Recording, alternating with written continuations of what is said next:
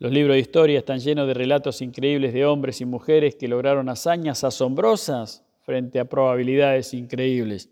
Todas poseían una cualidad en común, entusiasmo.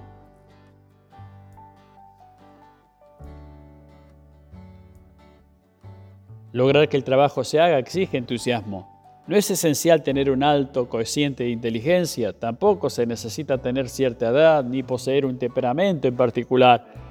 Ni siquiera se necesita tener el respaldo de la mayoría. Los libros de historia están llenos de relatos increíbles, hombres y mujeres que lograron hazañas asombrosas frente a probabilidades increíbles.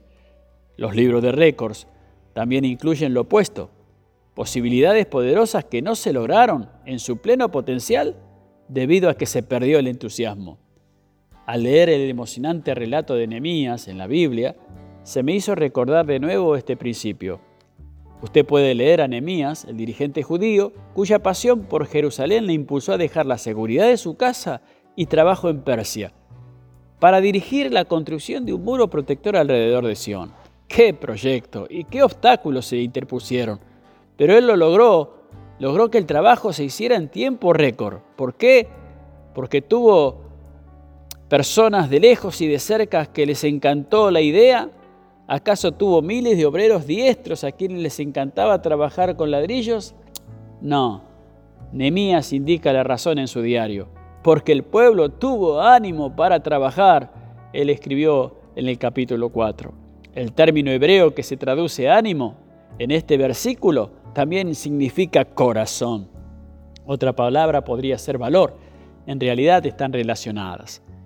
En la edición de 1828 del diccionario Westberg, el autor indica que la palabra valor tiene su raíz en la palabra del francés para el corazón. El valor es la cualidad que lo capacita a uno para enfrentar con firmeza la dificultad y el peligro sin temor o depresión.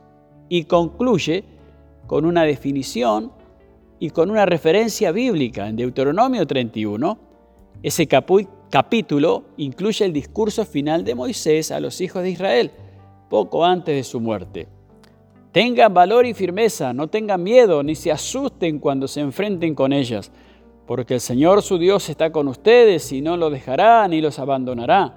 Después Moisés llamó a Josué y le dijo en presencia de todo el pueblo, ten valor y firmeza, porque tú tienes que llevar esta gente al país que el Señor juró a los antepasados de ustedes que les daría, y tú serás quien lo haga tomar posesión. El Señor mismo irá delante tuyo y estará contigo, no te abandonará ni te desamparará, por lo tanto, no tengas miedo ni te acobardes. A los 120 años de edad Moisés le dice, hay que tener entusiasmo, no siendo pueblo de gran valentía, siendo esclavos por más de 400 años, Moisés sabía lo difícil que era que ellos mantuvieran la estima en alto y el ánimo presto para la conquista. Ahora, no estoy sugiriendo que todos debemos ser Nemías o Josué, a veces eso será necesario, pero he observado a través de los años que algunas de las mayores demostraciones de valentías ocurren en casa a lidiar con el desplante de un hijo, la rebelión de un adolescente, el propio egoísmo, a veces simplemente perseverar en largo, a largo plazo, mantener la visión año tras año, eso es prueba imponente de un corazón valiente. No se limite a ver cómo las cosas pasan. Plántese allí, póngase de pie, arriesguese para cambiar, levante algunas olas, abra un nuevo camino, deje de esperar al otro, haga que el trabajo se haga. Un recordatorio. Tienes que tener entusiasmo.